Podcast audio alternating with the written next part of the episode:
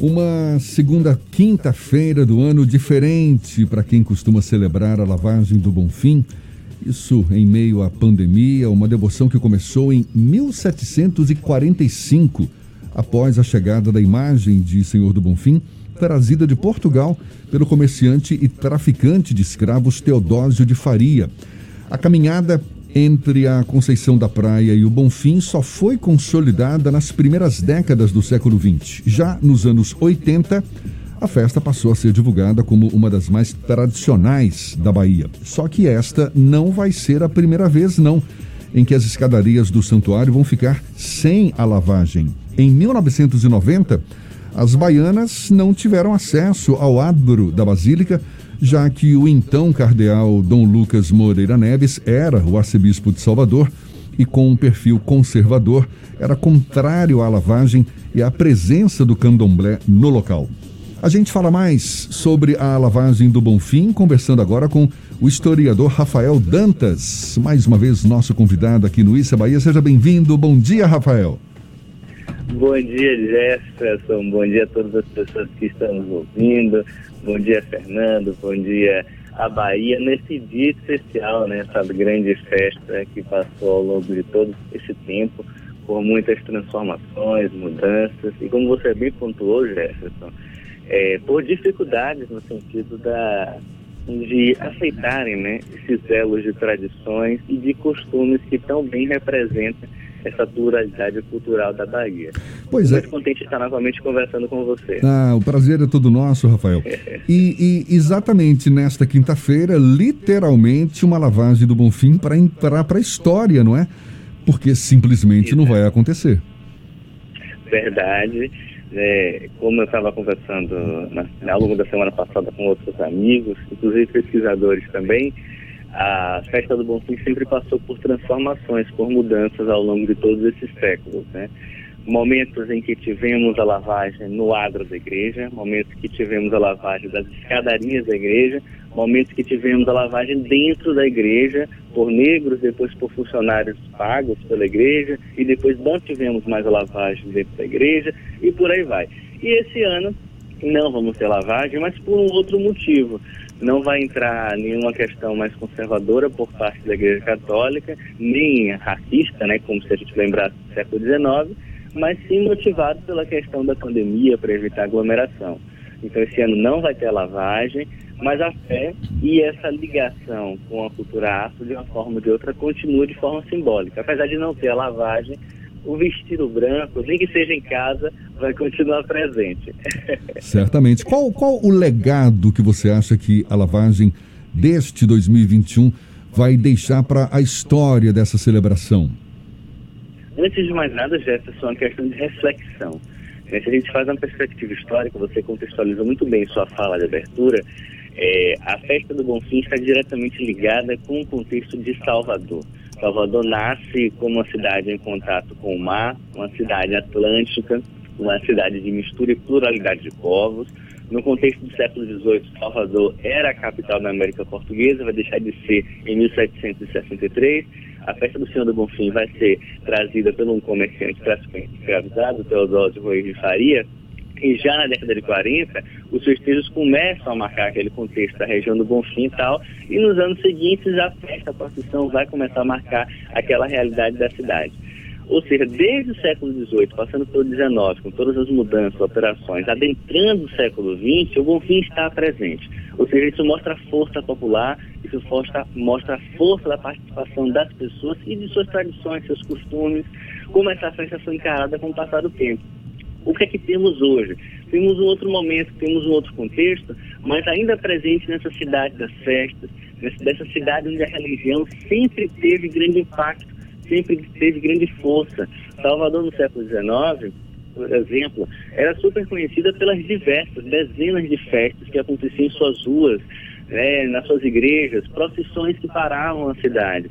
É, há pouco tempo, né, algumas semanas atrás, chegamos a comentar, lembrar sobre a festa de reis, né, a importância que tem a festa de reis ainda hoje, entre outras tantas tradições e festejos religiosos que aconteciam na cidade. O Senhor do Bonfim é um desses grandes festejos, que você inclusive falou no início, que passa a ter essa grande dimensão, inclusive pautado em um sentido político e de construção de baianidade ao longo da segunda metade do século XX. Inclusive a figura do ACM vai ser uma das figuras responsáveis né, por concretizar a imagem do Senhor do Bonfim, do festejo do Bonfim, no quesito Bahia. Né? E hoje em dia a gente passa por um momento de reflexão, né? de entender que o momento é outro, que o festejo não vai ser da forma como a gente conhece, mas ainda está presente. Vai ser televisionado, vai ser, vai ser exibido nas redes sociais, né? no YouTube, no Instagram da vida. Ou seja, são novas formas de entender a festa. Evidentemente com a esperança de que no próximo ano todo mundo vacinado já possa ir de pé da Conceição da Praia até o Bonfim. Rafael, nós tivemos também no passado outras pandemias. Existe o um registro histórico de como essa festa se comportou, por exemplo, na pandemia da gripe espanhola?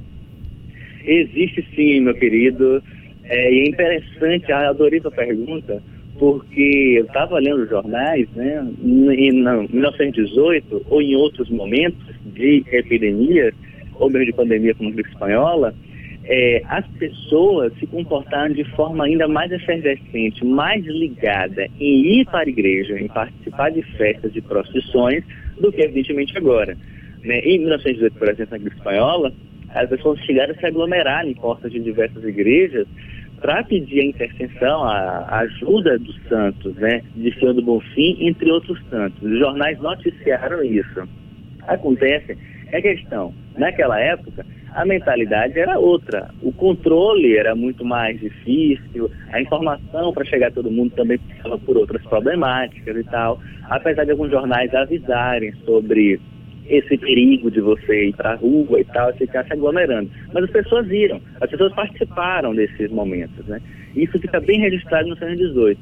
Hoje, evidentemente, que mesmo com todos os casos de aglomeração e tal, as pessoas indo para a praia, evidentemente que as pessoas têm um outro comportamento, outra forma de entender essa gravidade que a gente está vivendo com o coronavírus.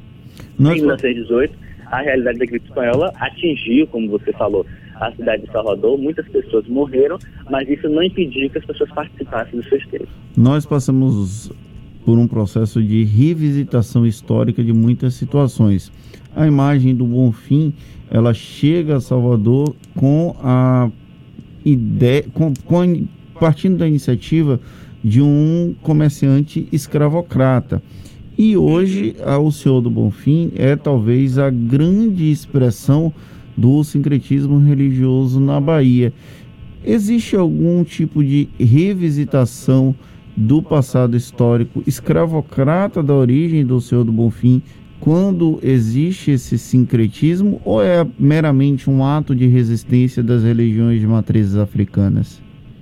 É uma questão bem complexa para a gente problematizar, mas eu acho interessante a gente fazer essa discussão porque, principalmente ao longo de 2020, esse assunto ficou bem aflorado por conta de todos aqueles episódios que aconteceram nos Estados Unidos e tal.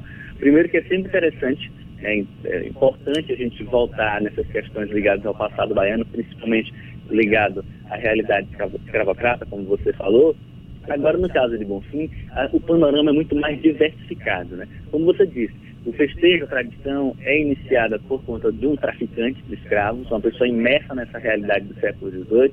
Naquele período, a cidade tinha um dos maiores portos da, do hemisfério sul, isso é, é bem significativo para a gente falar, e é uma cidade imersa em todos os sentidos na realidade escravista. Então, os escravos estavam aqui presentes, né, foram responsáveis por todas essas grandes construções que ainda hoje existem na cidade de Salvador. E de uma forma ou de outra, o início dessa tradição está ligado a esse personagem imerso nessa realidade dos escravos. Né?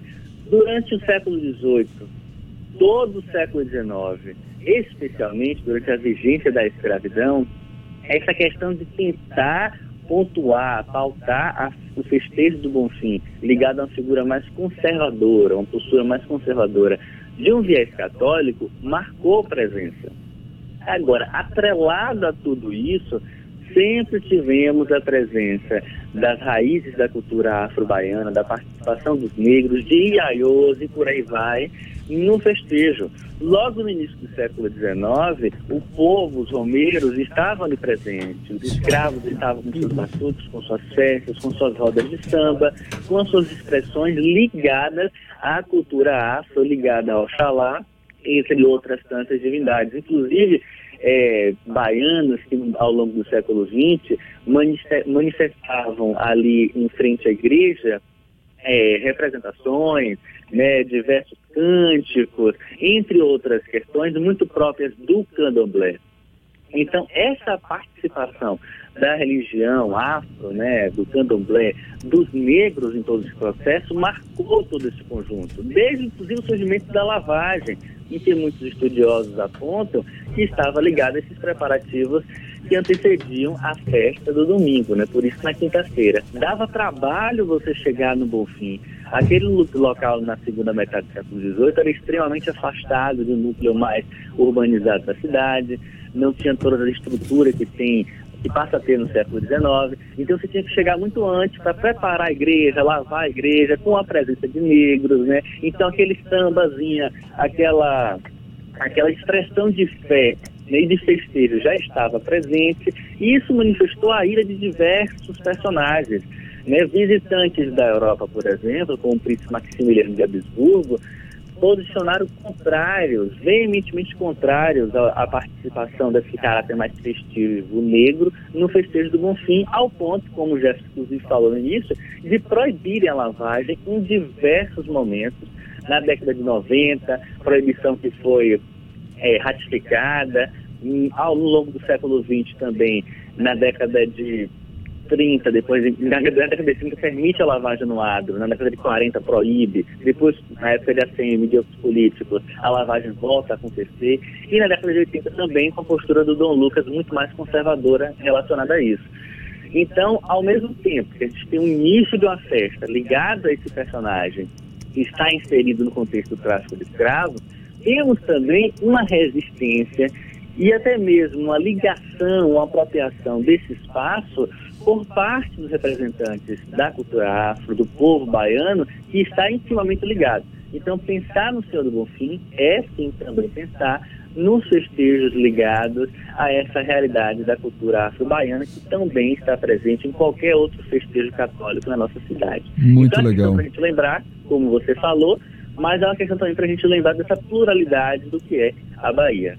É uma lavagem cheia de detalhes históricos e agora com mais esse ingrediente, esse aí de 2021, com a não realização da lavagem do Bonfim. Rafael, muito obrigado, sempre um prazer ah, conversar com você, receber uma aula de história, sempre muito bem-vindo. Rafael Dantas, historiador, bom dia para você e até uma próxima. Até a próxima, querida. Um abraço para você, Jefferson. Um abraço para Fernando. Um abraço para pessoas que estão nos ouvindo. E viva o Senhor do Bonfim.